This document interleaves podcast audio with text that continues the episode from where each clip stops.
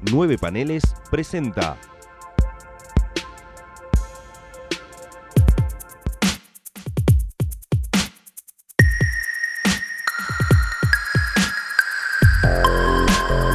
Eventorama.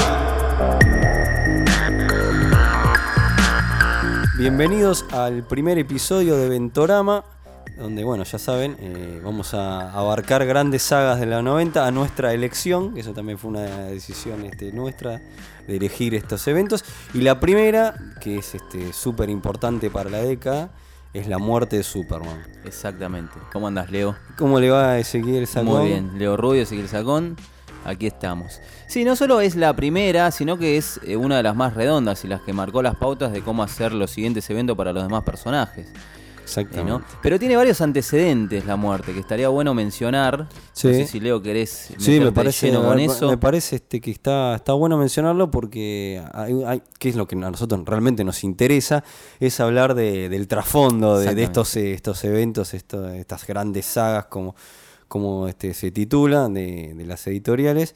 Y, y realmente hay, hay antecedentes que es importante mencionarlos, que no es la primera muerte de Superman, ¿o no? Ezequiel? No, de hecho tenemos, tanto en los cómics como en la animación, diversas versiones de la muerte de- del personaje. La primera la hace el mismísimo Jerry Siegel, o sea, El- el creador del el co-creador. co-creador del personaje en el año 61, en el número 149 de Superman. Es la primera muerte de Superman, típica historia imaginaria de aquella Claro. época. Eh, después vendrían otras, no es la primera, es, es- es Sí. la primera, pero no es la Hay única muerte de Superman en los cómics. Hay un Se- montón, se, hicieron, este. se hicieron varias, pero yo creo que una de las más conocidas, que ya pasamos a la animación, que la tenemos bastante presente, que es la que se adapta en la serie de animada de los Super Amigos. Exactamente, sí señor, que es este es la temporada final de los Super Amigos eh, cuando se llamaban, no se llamaban los Super Amigos. No, ya no. Ya era, no, ya había como que había una, había una maduración, ¿no? En la, en Sí, de hecho habían dejado de lado los diseños de Alex Todd, que ¿Qué Dios lo tenga en su gloria igual, y habían adoptado los de José Luis García, López. Entonces se llamaban Super Power, Guardianes Globales. Eh, estamos hablando de uno de los capítulos que se llamó La muerte de Superman, ¿eh? Así. Así, sí, sí, Así sí. sin Que creo que es de- tal vez de los mejores o el mejor Sí, sí, de, sí. de los no, otro grosso es el miedo. Eh, Miedo, de la misma temporada. El origen de Batman, pero bueno. Que es la primera vez que se toca el origen de Batman en dibujos, me Exactamente. parece, no Sí, quiero sí, no, no, creo que sí. Es verdad. Eh, bueno, La muerte de Superman está escrito por Alan Burnett. Que Alan Burnett fue, fue guionista, productor en Batman la serie animada. Sí, sí, sí. eh, la Liga y un montón del, del Bruce Timbers, como nos gusta a nosotros este, decirlo, que también colaboró en La Máscara del Fantasma y películas animadas, que ahora está colaborando en las películas este, animadas de que salen de DC. Hizo una del Escuadrón Suicida, la escribe él. Las produce, ¿no? También. Y bueno, hizo con Bruce Timm eh, Dioses y Monstruos. Sí, muy buena Así. película. Bueno, ¿qué- ¿pero qué tiene esto en relación? la No, no, acá no hubo una pelea contra un, un monstruo o contra un villano que lo mata en el cartoon, estoy hablando eh, en este capítulo. No. Sino simplemente Superman buscando la cura para la kriptonita va a un planeta y se termina muriendo por exposición. Por envenenamiento de Kryptonita. una ironía total, ¿no? Así es. Ahí termina muriendo Superman y bueno, le hacen este un funeral, que el funeral es igual a lo que... Que después se hizo en el funeral de los cómics. Exactamente. la- hay una imagen este, que, que son llevando el féretro, que lo, lo loco es que lo mandan al sol. Que es el sueño de mi vida cuando yo me muera. Que te manden al sol. Que Y bueno, por ahí cuando te mueras puedes Ojo, conseguir. que sí. Conseguir que alguna, algún transbordador. vale, este, Envíe mi cuerpo al sol. Claro, sí, sí, sí. Algún millonario de Argentina te, te mande tus cenizas al sol. No, tu, tu cuerpo es muy difícil, así que- pero tus cenizas sí, entre muchas otras. ¿eh? Claro, el cuerpo hasta que llega al sol, este ya. Claro. Bueno, y- y- pero ¿qué pasa? Acá también hay un antecedente para la muerte de Superman, porque Superman este, hace un trance kryptoniano y no muere en realidad, queda como baja todas sus defensas y eso lo hace sobrevivir a, a- Claro, porque a la recordemos que. Superman es una batería solar viviente. Él Exacto. recibe y almacena energía solar durante toda su vida. Cuando Superman muere, tiene más de 30 años de vida habiendo absorbido energía. Es una especie de planta, Superman, por No fotosíntesis lo había- no se alimenta, pensado, ¿no? Entonces el cuerpo de él, si bien está inerte y no tiene las funciones eh, vitales, eh, sigue estando, digamos, como en, en consideración todavía para, para la vida. Puede re- resurgir, que fue lo que pasó en el dibujo animado y después lo que pasó obviamente en los cómics también. Exactamente. Claro, bueno, entonces en este, en este cartoon, eh, eh, Superman supuestamente muerto, entonces Darkseid, que era el villano de turno en ese momento, había, Sí. había pegado mucho gracias a, el cuarto mundo, el Kirby ya había pasado tiempo, pero bueno, los- lo rescatan gracias a Era el gran villano de y se- última y- temporada. Y lo, y lo transforman en el gran villano del universo y sí, eh, Sí. a ver. Eh, este, bueno, y ah, quiere, vol- vol- eh, quiere derrotar a la Liga de la Justicia. Claro, aprovecha que no está Superman y ataca a la Tierra y a la Liga. Exacto, pero Superman vuelve porque se dan cuenta que estaba en un trance kryptoniano. Lo logran rescatar, lo curan, Superman Lo traen vuelve del con sol. todo, lo traen del sol. Es Mm, Qué maravillosa escena. ¿eh? Sí, sí, sí. Cómo vuelve es una escena que respira una épica increíble. Exactamente. Así que bueno, es una antesala. Aparte se llama La muerte de Superman. Estamos hablando año 85. me parece. 85, 86. Es la última temporada. Eh, a ver, nosotros lo tenemos muy presente a los Superpowers, que era la línea de muñecos que usted eh, escucha, seguramente habrá tenido alguna vez. Y nosotros acá tuvimos la línea de Super Amigos que se conseguían en las jugueterías que son gloriosas. Está basada de esta, de esta de Super. De este dibujo de animado. este dibujo claro. animado, Sí, sí. exactamente. Ese es un antecedente fundamental por un montón de tópicos que estamos tocando. Eh, bueno, y ahora sí, pasamos, este, el- pasa el tiempo. Eh, bueno, post-crisis hay relanzamientos de Superman. Claro. Eh, bueno, Bayern, y no nos vamos a dedicar a, hablar de No, eso. no nos- tendríamos que dedicar un podcast entero a hablar del exactamente. relanzamiento de Bayern. Este, Pero no vamos- ¿Qué pasa con el proceso? Se empieza a poner medio a, de- a decaer de alguna Claro, manera. nos Va- vamos ya directamente a- al año 1990. El, eh, Mike Carlin es el editor en jefe y coordinador de las series de Superman, que en ese momento eran tres. Faltaba una cuarta que iba a surgir eh, al año siguiente. ¿Cómo era que se llamaba el super equipo, no? El Super Escuadrón le decían al, al equipo de todos los guionistas y dibujantes y ¿Quién entintadores de en ese Superman. momento? Y teníamos a Dan Jargens, a Roger Stern. Ídolo. eh. Acá, Eh, somos, acá vamos a decir que somos muy somos fan de- fanáticos de Roger Stern, que es guionista de Avengers, De Amazing Spi- Spider-Man. Doctor Strange. De Atom también. De Atom también, vamos, para ponerlo en contexto, porque para nosotros es muy importante. Exactamente, eh, muy para que ustedes lo quieran también. Después en esa época todavía no habían llegado, bueno, justamente el equipo que de la, de la cuarta serie que todavía no se había lanzado, que era John Bogdanov y Lois Simonson. Exactamente. Entonces la batuta todavía la llevaba Jerry Orwhite. Estaba Orwell. Que estaba. Jerry Orwhite, era el quien llevaba la batuta todavía en esa época, que era el último gran clásico que quedaba del relanzamiento, ¿no? De John Byrne y, y Mark Borman se habían ido. Sí. De hecho, Roger Stern entra porque se va a Bayern. Se va Byrne. Se sí. va a Bayern por una disputa con este con la editorial que se sentía. Bueno, Bayern sabemos que es muy cabrón. Sí, o sea, no- Byrne se va de se todos va, lados. sí. se va siempre enojado por lo general, este, por un tema que se sintió no cuidado con el, cómo lo guardiaron los medios, con el tratamiento del personaje, con un polémico juicio de Superman a unos villanos kryptonianos que termina matando con Kryptonita. Bueno, entonces ahí viene Roger. Claro, bueno, estamos en el año 90. eh, la idea es 90 que. y pico. En el 90, en el 90.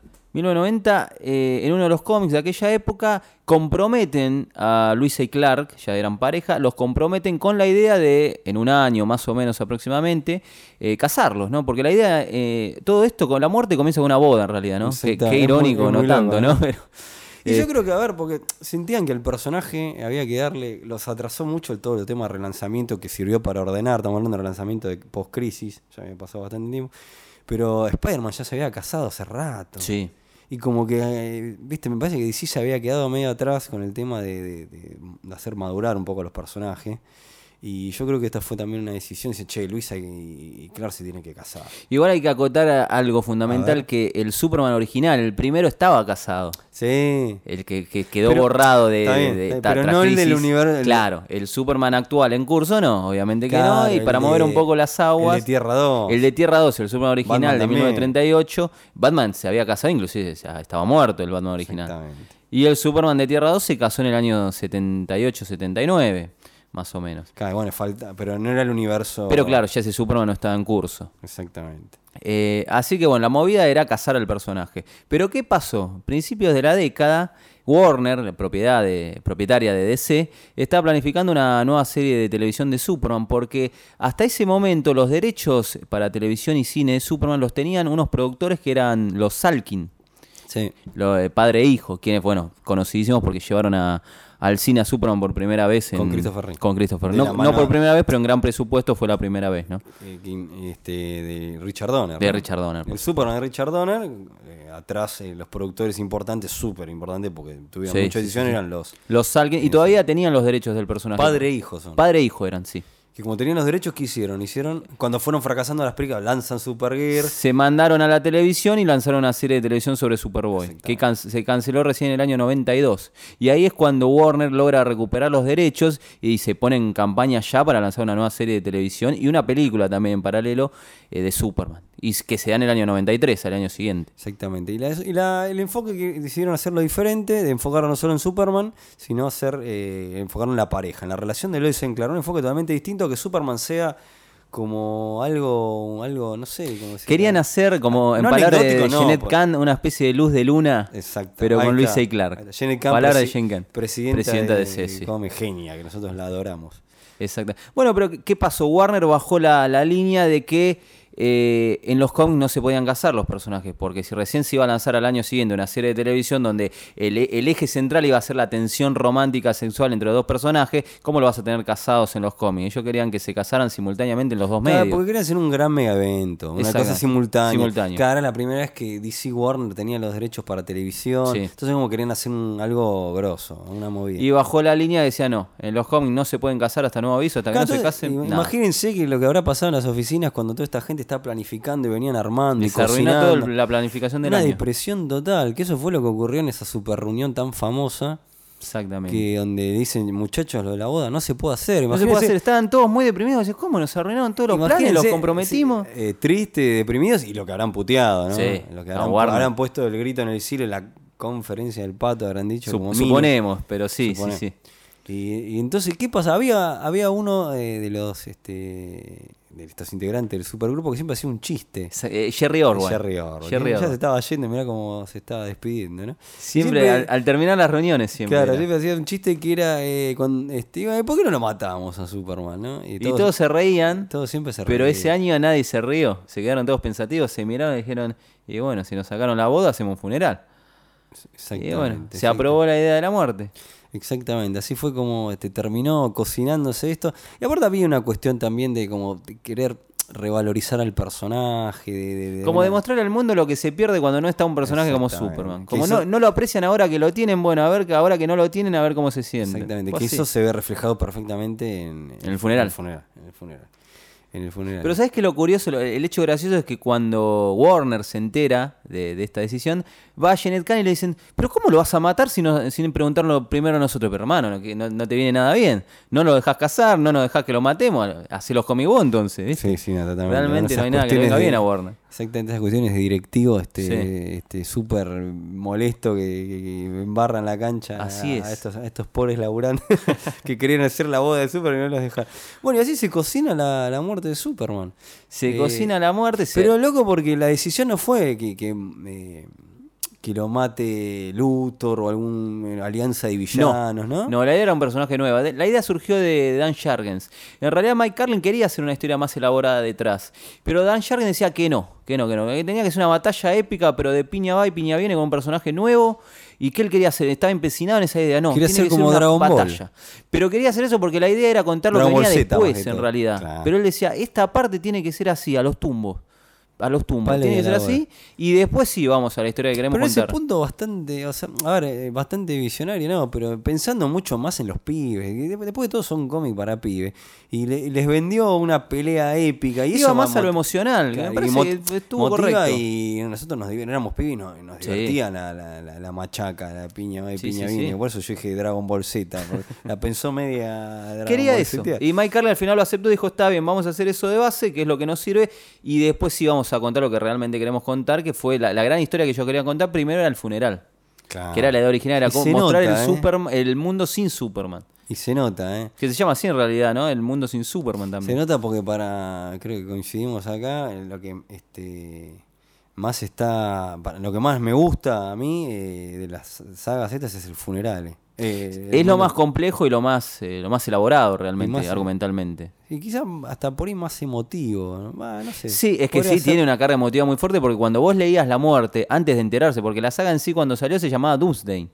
El último episodio es el que se conoció como la muerte de Superman, después obviamente cuando se, se publicó recopilado se llamó la muerte de Superman. Entonces la gente en un primer momento no sabías de qué se venía. Después sí, obviamente se corrió la, la Capo, bola. Imagínense, este, yo eh, estuve leyendo una nota eh, de Diego Acorsi que publicó en el libro Periodismo Aventuras, recopilando, hizo un laburo eh, de- recopilando notas de todos los medios que abarcaron la cobertura de la muerte de Superman. Y era muy divertido. Había una desinformación Sí. este, absoluta y tiraban zaraza y fruta. Que después esto, o sea, como que la muerte de Superman instaló esto, como que los medios le den mucha bola a un evento de, de cómic de esta magnitud, ¿no? Después se replicó con lo de la caída del murciélago también, ¿eh? que pasó una cobertura. Pero me parece que la muerte de Superman fue la más No, importante. no, sí, fue la más importante, Hasta por lo menos, igual hay una diferencia importante cuando murió el Capitán América. Claro. Pero no, no creo que se compara a lo que fue la muerte de Superman. No, para no, nada. y, y eran otros tiempos, estamos hablando de épocas que no había internet, Sí. ¿no? entonces uno por ahí lo que se enteraba era por un diario, ¿viste? Sí, sí. Este, sí. Salvo que estuvi- vivieras en Nueva York y fueras amigo de... levantaba la noticia una, una cadena de televisión, onda, no sé, la BBC, qué sé yo. Eh, no, la BBC creo que es de Inglaterra. Inglaterra.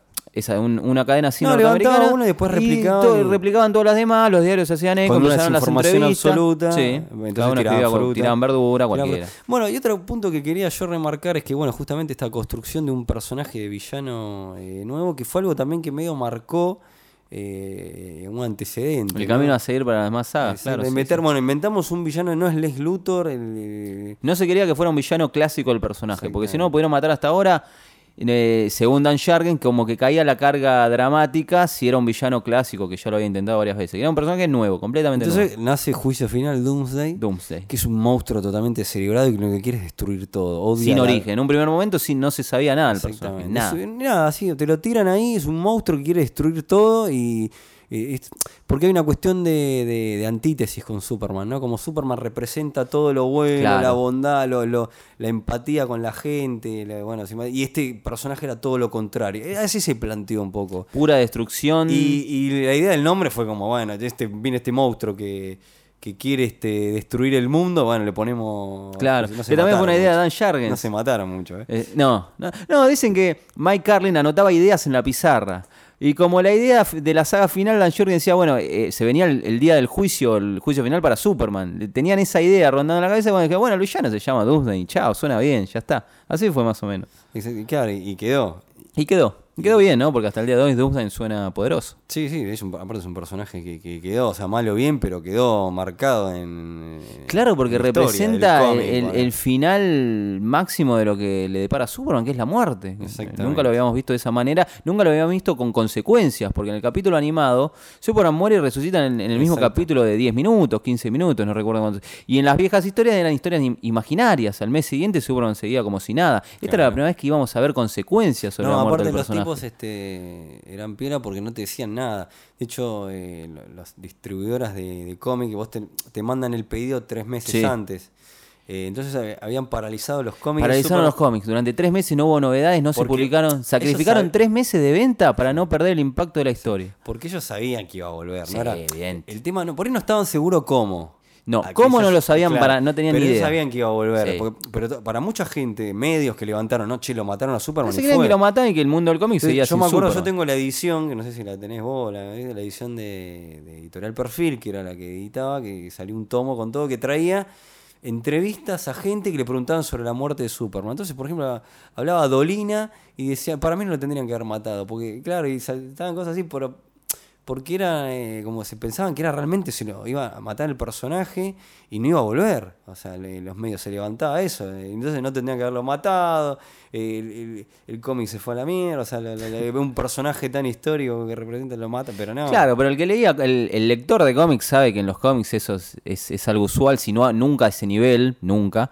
Sí, pero, pero ojo que no, no, no- A ver, poné el lector. el lector, cla- el lector que llevaba varios años encima. Sí, pero aún así también se le habrá fruncido el, el que te Sí, a muchos sí, Tres pero- meses sin saber nada y se murió y. Ahí sí, habría que estar, habría que haberlo vivido eso. No hubo duda. Habría eso. que haberlo vivido en ese momento. Bueno, y, y aparte se la, eh, habría que haberlo vivido. Claro. Se lanzó una campaña de marketing muy, fu- muy Sí, fuerte, se, se agotó. Bueno, eso también in- in- inició Se la agotó. burbuja. Es importante, por eso también menciona la burbuja de la venta de, de cómics este, especulativa. Eh, Sí. Volvió a explotar, que la, compraban ejemplares de la muerte de Superman a rolete porque se pensaban que esos cómics, muchos, después le- le- les iba a pagar la universidad, que ese cómic iba a valer, no sé, mm, eh, miles, más de miles, mill- no millones, pero muchísimos dólares que le iban a hasta salvar. Por eso la gente compraba y y se agotó. Entonces. Eh, Bueno, la muerte de Superman salió con una edición especial en bolsita de plástico negra, con un brazalete, con una edición de la Planet. de- una de- locura, de- la verdad. de que uno se pone con Claro. con, este, y luto, ¿no? era el, el número 75 del, de Superman que escribía y dibujaba Dan Shargens. eh, y se agotó. Se agotó. Había, había comiquerías que decían que abrieron las puertas, entraban los pibes y durante un par de horas ya se agotaban 10.000 ejemplares. ¿Vos sabés lo que una comiquería que tenga 10.000 ejemplares un cómic? Andá que- hoy a una comiquería acá y tiene dos, tal vez. Mirá que, este, que ellos sabían que iba a ser una. pero lo superó. Lo superó, el propio Mike Carlin se nos sobrepasó. No, no, no pensamos que iba a tener tanto éxito, nos superó totalmente hay la otro, demanda. eh, hay otro caso de un cómic también que pasó lo mismo, que lo superó, pero ya me, si me acuerdo lo, lo cito, perdón mi, mi falta Se hicieron reimpresiones, obviamente. ¿no? Claro, pero lo, lo superó y eso inició la burbuja eh, especulativa de. Igual eso viene un poquito antes, te diré, ¿eh? Con el número uno del Spider-Man de McFarlane. Sí, pero, Ahí arrancó. bueno, pero lo coronó. Acá lo coronó. Lo coronó, este. Lo coronó. Arrancó con eso, continuó después con el lanzamiento de la nueva serie de los X-Men de Jim Lee, con, con X-Force y demás series, Cierto. pero se coronó con, con la de Superman Pero porque te mí- regalaba cositas que antes no te para regalaba. mí, lo que, a diferencia de eso, lo que pasa acá es que hay gente que realmente creía que comprando ese cómic y guardándolo le iba, le iba Sí, a valer sí. una fortuna. No sé si con el Spider-Man de McFarlane espe- especulando. Yo creo que los más pibes tal vez sí, pero gente grande no. Pero acá este número lo compraba, no sé, iban gente que no leía cómics. Esa era la diferencia. Porque el Spider-Man, el X-Men eran lectores de cómics, pendejos, pero eran lectores de cómics. usted, no sé, yendo en un colectivo y escuchando un hombre grande hablando con otro y diciendo, che, viste que mataron a Se me- Hay Superman. que comprar. Y lo iban a comprar, ¿eh? Porque fue una movida así impresionante. Por eso es el evento Sí, eh, sin duda. fortísimo de la Sin década. duda. Este, y que eso replicó en otros eventos que obviamente vamos a, tra- a tratar A en Eventorama. Eh, Pero me parece que fue el primero y fue el más fuerte, sin ninguna duda, hasta el día de hoy, pasados 25 años ya, sigue siendo el evento bisagra en, en comparación al, al mundo, de, a los medios en general. El que más se trasladó del cómic a, a la sociedad en general es la muerte de Superman. Sí, sí, absolutamente, porque pegó y las ventas que hubo, este, nunca... Fue una locura, no solo vendió 6 millones ese número, sino que, que las series a lo largo de los meses siguientes, cuando el personaje volvió, no bajaban del millón de ejemplares. Era una fue el mejor año de C, lo decía Jeanette Kant. No podían 1993 fue el mejor año en venta para nosotros. No porque se mantuvieron. Y aparte ventas. con el tema de la serie Lois and Clark, También, como una sí. No, viste que siempre se dice la batimanía, que no se menciona con la super, la super muerte No, manía, no, pero... la verdad, pero fue. Fue un momento de auge y de bonanza muy, muy grande para Superman. eh, obviamente hubo consecuencias con juegos de videojuegos. sí, sí, también. Este, eso ya pone con el tema del... No, no, pero está el juego de la muerte de Superman. Sí, el de sí, Sega. yo lo jugaba, sí. Un- es difícil el juego, pero es un juegazo. Sí, sí, sí. Está muy bien hecho, pero... O sea, hubo muchas este, repercusiones. De hecho- Y fue una hit importante. Eh, yo me acuerdo... Bueno, esto no me quiero olvidarlo de... Recordar lo que ibas a decir. Sí, lo tengo, lo tengo. Que empezaron a preguntar allá en Estados Unidos también a gente importante. Y Stan Lee saltó a hablar y él tirando su teoría de cómo iba a volver este, Sí. Superman. ¿Sabes lo que decía Stan Lee? Que está bueno. Eso está en el, librito este de, de- que fueron las cosas que pasaron en el del Diego Acorsi. eh, que le mandamos un saludo. Eh, decía Stan Lee decía que para él iba a volver eh, Lois estaba embarazada cuando murió Superman y este superhijo iba a crecer de una manera súper rápida y iba a ser el reemplazante de, de Superman el superhijo Tiene lógica, ojo, igual, ¿eh? bueno, eso es lo que decía Stan Lee y no se anda a saber dónde, cómo lo sacó, qué sé yo. Y en un momento parece que puede haber sido que se barajó como una idea importante que la descartaron por el hecho de que Stan Lee lo andaba diciendo por ahí. claro, lo único que falta, vamos a tener que pagar a Stan Lee también por eso. eh, por el regreso de Superman tengo que pagar a este, Stan Lee. que fue, a ver, vamos a decir una cosa que fue importante. Esta idea después terminaba siendo el proyecto de la película de Tim Burton. De la muerte. Ah, que moría y regresaba, mirá. Había una de las ideas también era esa, claro. Mirá qué importante habrá sido la muerte de Superman, que, que iba a ser una película de, este, de Tim Burton. Y, y, a ver, seamos sinceros, Superman y Batman, o Batman Superman, eh, Sí. eh, el nacimiento de la justicia, como se llama acá, tiene la muerte de Superman. También, sí. Es- y, y le metieron eso también a la película. Eh, Doomsday, la muerte de Superman, y que después la continuación en la liga es el regreso. Pero mirá que qué evento será de importante. Y bueno, tuvo. eh, a ver, ¿qué, qué evento tuvo tantas adaptaciones en película animada? Tuvo Hasta la dos. Tuvo la, eh, inicia la- las sagas de, de películas de DC animadas, La muerte de Superman. Con Sí. Bruce Timm a la cabeza. Exactamente. Eh, que, que es- el problema que tuvo esa película fue condens- eh, querer este, contar el reinado todo junto y sin todo lo Sí, claro, sin adaptar realmente el reinado. Y- Se llamaba Doomsday en la película directamente. sí, sí, exactamente. Y después tuvo réplica con la que este, salió la película. Ahora se la muerte de Superman y ahora el reinado. Más fiel al cómic. Mucho más fiel, pero con un Superman muy cercano estéticamente al de los nuevos 52, por eso no, no caló tanto, me parece. Exactamente, exactamente. Bueno, yo ya tuve mi opinión en Comiqueando Sí. eh, sobre la, la película, así que les invito si quieren a leerla ahí. Bueno, y hablando del tema de videojuegos, yo no soy muy adepto a los videojuegos, pero cuando era pibe, la única revista sobre videojuegos que compré en mi vida, y en realidad la compré porque no había ningún cómic en el, en el puesto de diario y quería comprar algo, Fue una revista de videojuegos que se llama Game Pro, se llamaba, no sé Sí. si la tenés. ¿ves? Yo era de la hobby consolas. Claro, me suena también, pero yo ni, ni idea. qué cosa, te venía Pero con pines, todo. La compré pura y exclusivamente por la portada, era Superman con los cuatro personajes. Yo en ese momento todavía no había leído El Reinado de los Superhombres ni nada. Este, la compré por eso, porque traía el, el juego de la muerte y resurrección de Superman. Pura y exclusivamente tengo esa revista por eso nada más. Por la portada, me compró la portada y la compré. Y otra cosa de aquella época que compré antes de leer La propia muerte fue el, el álbum de figuritas Sí. de la muerte de Superman. Está bien que lo menciones porque esos fueron como la despedida de Cromi. En- ah, no sabía eso. Y- no, la despedida, pero ya se, está- en esos- está por cerrar Cromi. los últimos Mirá. años ya.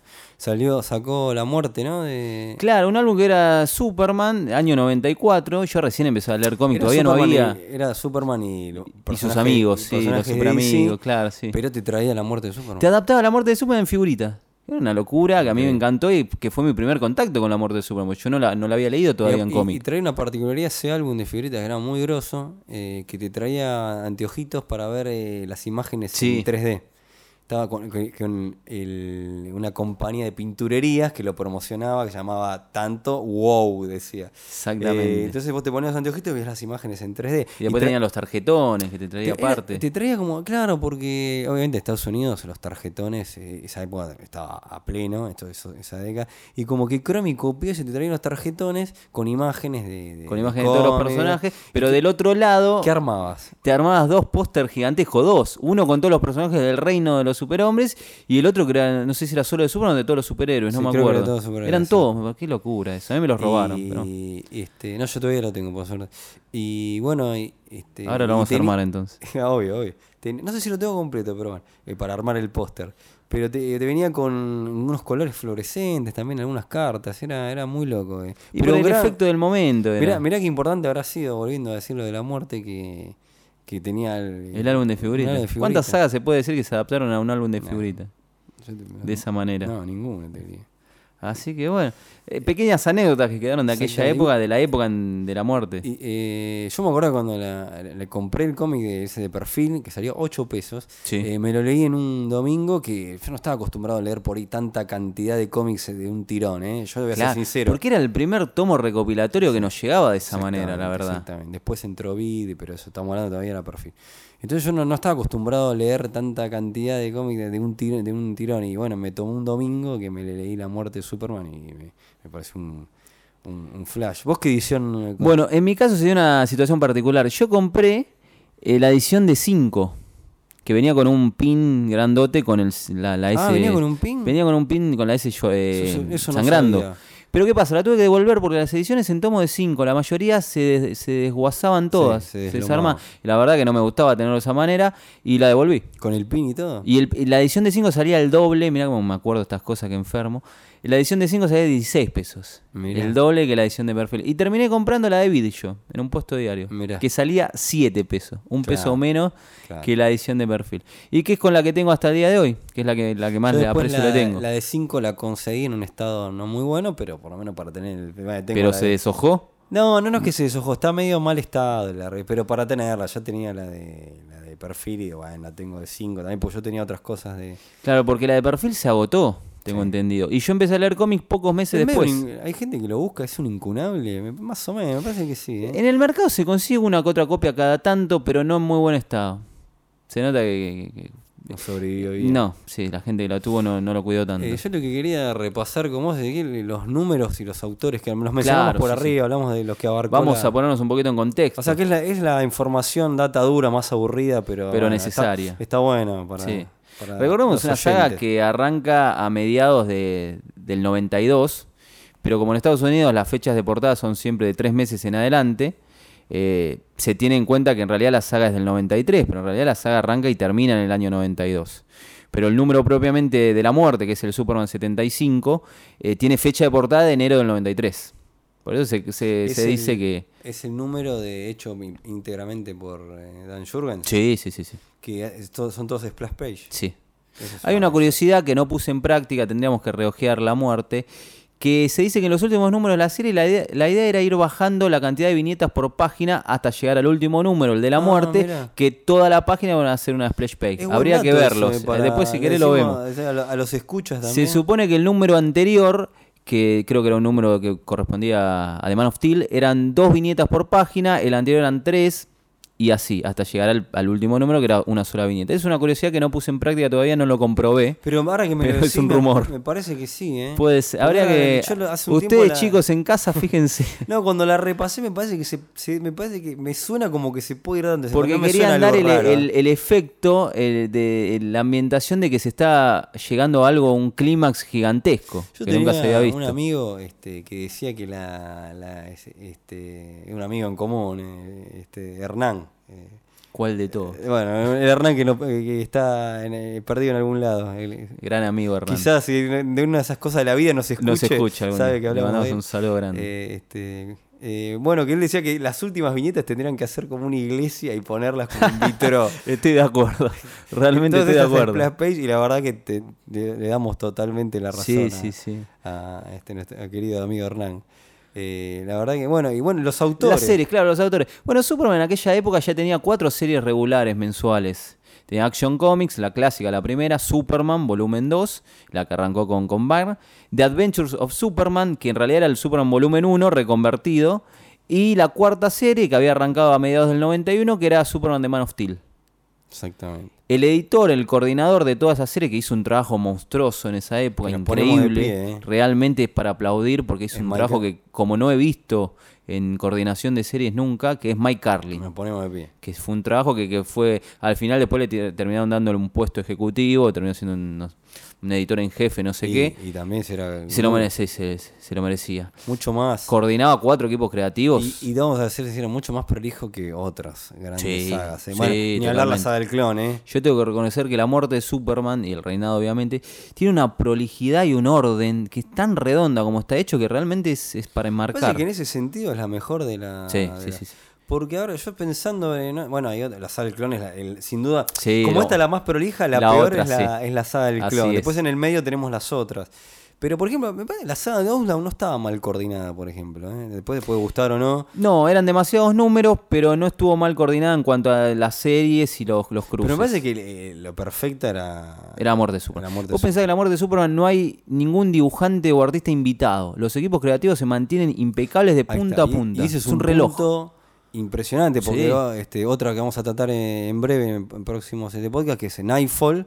Que es- tiene un baile de baile de tremendo. dibujantes terrible. En la saga del clon, otra No, vez volvemos. ni hablar. Es, terrible. Pero en esta, ahí te, te demuestra el nivel de planeamiento, de organización y de seriedad que se tomaron, de profesionalidad que se tomaron para hacer toda esta saga. Porque los autores implicados no eran autores hiperestrellas como los que se fueron de Marvel y fundaron Image. Eran, auto- eran laburantes que estaban en pos de que Superman sea la verdadera estrella de, de la función, no ellos. No era para hacerse un nombre ellos, sino que el personaje mejoraba porque eran fans. Exactamente. De hecho, en la época de la muerte, cuando murieron, Jeanette Kahn, la, la presidenta de DC, logró que se reunieran con, con Jerry Siegel. ah, esa anécdota es muy buena. Se reunieron para cenar a Jerry Siegel cuando los invitaron a ver el set de filmación de Luis A. Clark. Y bueno, fue una cena donde le- les dijo que les gustaba mucho lo que estaban haciendo con el personaje, estaba muy orgulloso de ellos y ellos se sintieron muy, muy Claro, contentos. como diciendo, este, papá nos está, Exactamente. nos está dando el ok. Exactamente. Sí, a, a colación de esto, perdón que lo menciono antes de olvidarme, quiero recomendar con todo mi corazón un libro de un periodista especializado español que se llama David Hernando.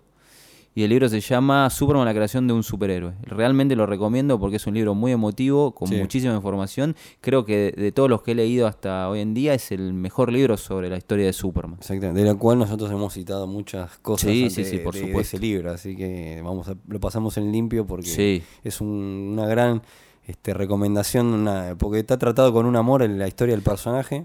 Que es un autor, eh, un periodista que lo vamos a seguir mencionando porque le ha dedicado diversos libros a otros personajes que, que nos van a, a competir en algún momento. Exactamente, sí, sí, exactamente. Este, bueno, y tenemos, este, bueno, mencionamos de Roger Claro, bueno. Stern. Roger Stern escribió Action Comics, el dibujante era Jackson está, Guise, perdón. Jackson Guise, y el entintador era Dennis Rodin. Lo curioso de esta obra es que un par de meses antes el dibujante era Bob McLeod, no sé si lo tienen, que fue el dibujante del primer gran crossover de Superman que fue Pánico en el Cielo. Uy, a principios del 93, el primer gran crossover cruce entre las series fue Pánico en el Sí, Cielo. es cierto. Pero McLeod se va y Era bueno, se va un enfrentamiento, antes. eh, sí, era un enfrentamiento de su- de su- del universo DC contra con Superman Brainiac. contra Brainiac. Em, Espectacular. Pasamos en Y se va y bueno, pobre se queda a las puertas de de estar de, de participar de la muerte de Superman. Lo- Así que Lo- qué picardía. qué picardía, la verdad se ve que era pegar un tiro. Sí, más de uno.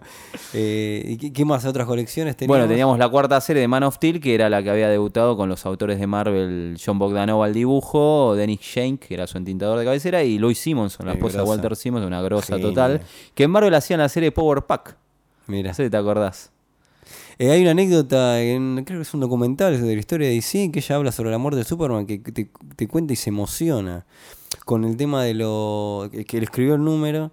Eh, con el tema de. Claro, no podían, los padres de Superman no podían enterrarlo. En esta, en este momento los padres de Superman estaban vivos. eh, Sí, en esta versión eh, en sí. esta versión sí. Y no podían enterrar a, a- a su hijo. Entonces entierran en, en- su fondo de, de la granja de, De Smallville, granja, sí. eh, un cajoncito con las pertenencias que tenían del hijo, el osito, el- el- una foto.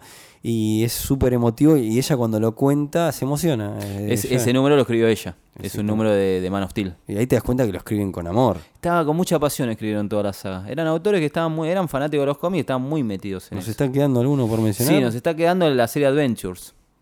Eh, o creo que no. que- Bueno, Dan Jargens era el autor integral, el único que era autor integral, era guionista dibujante, con su entintador de cabecera, que tenemos que eh, agradecerle bastante, que era Brett Breeding en la serie Superman. Y nos queda la serie Adventures, que en esa época la escribía Jerry Orwhite, el, el clásico del equipo, y la dibujaba Tom Grumet. Con Uh, las tintas creo que era de Doug Hasselhoff. Ah, mía. Uh, Yo más yo- o Yo menos. no lo Perdón pronunciar, pero yo no lo voy a pronunciar ni en joda. Eh, ya me parece que para ir cerrando esta primera parte, y después eh, esta primera parte abarcamos la muerte de Superman, y el próximo vamos a hablar del, rei- del funeral y el reinado. Sí. Y bueno, quizá eh, lo un poquito más lo que siguió.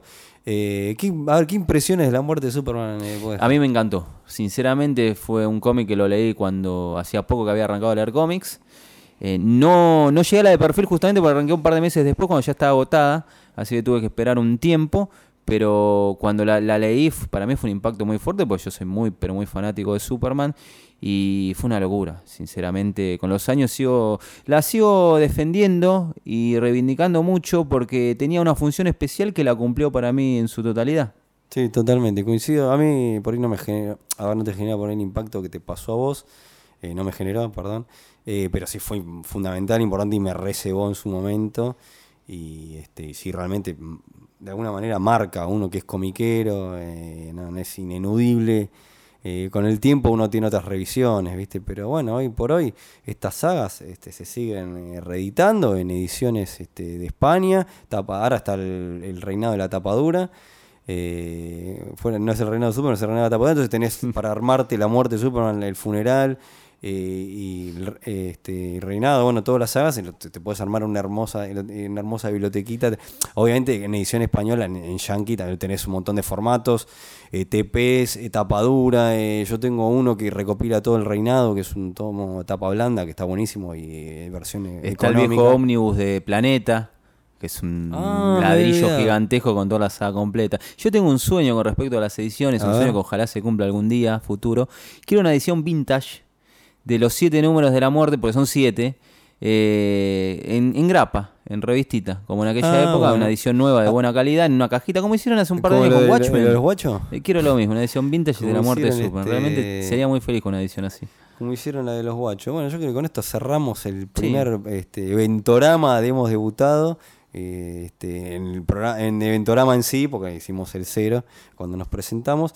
Eh, queremos recordarles este, a, los oyentes, bueno, que eh, pueden sumarse a nueve paneles para ver las reseñas gloriosas que hacen esta, gente copada.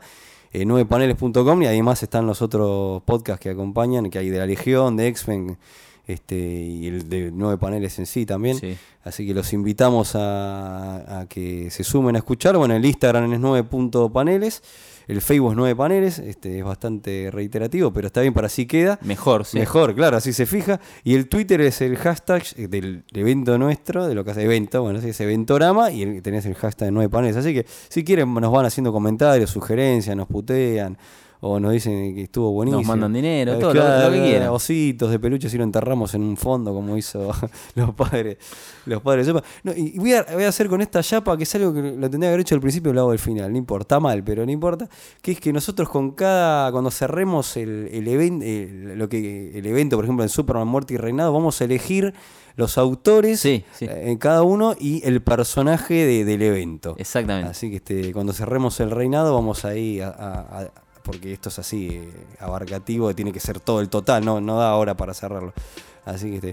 Bueno, Ezequiel, ha sido un placer Un haber placer, compartido total. y nos vemos en breve con la segunda parte Así es. de esta boludez. Un saludo a todos. Dale.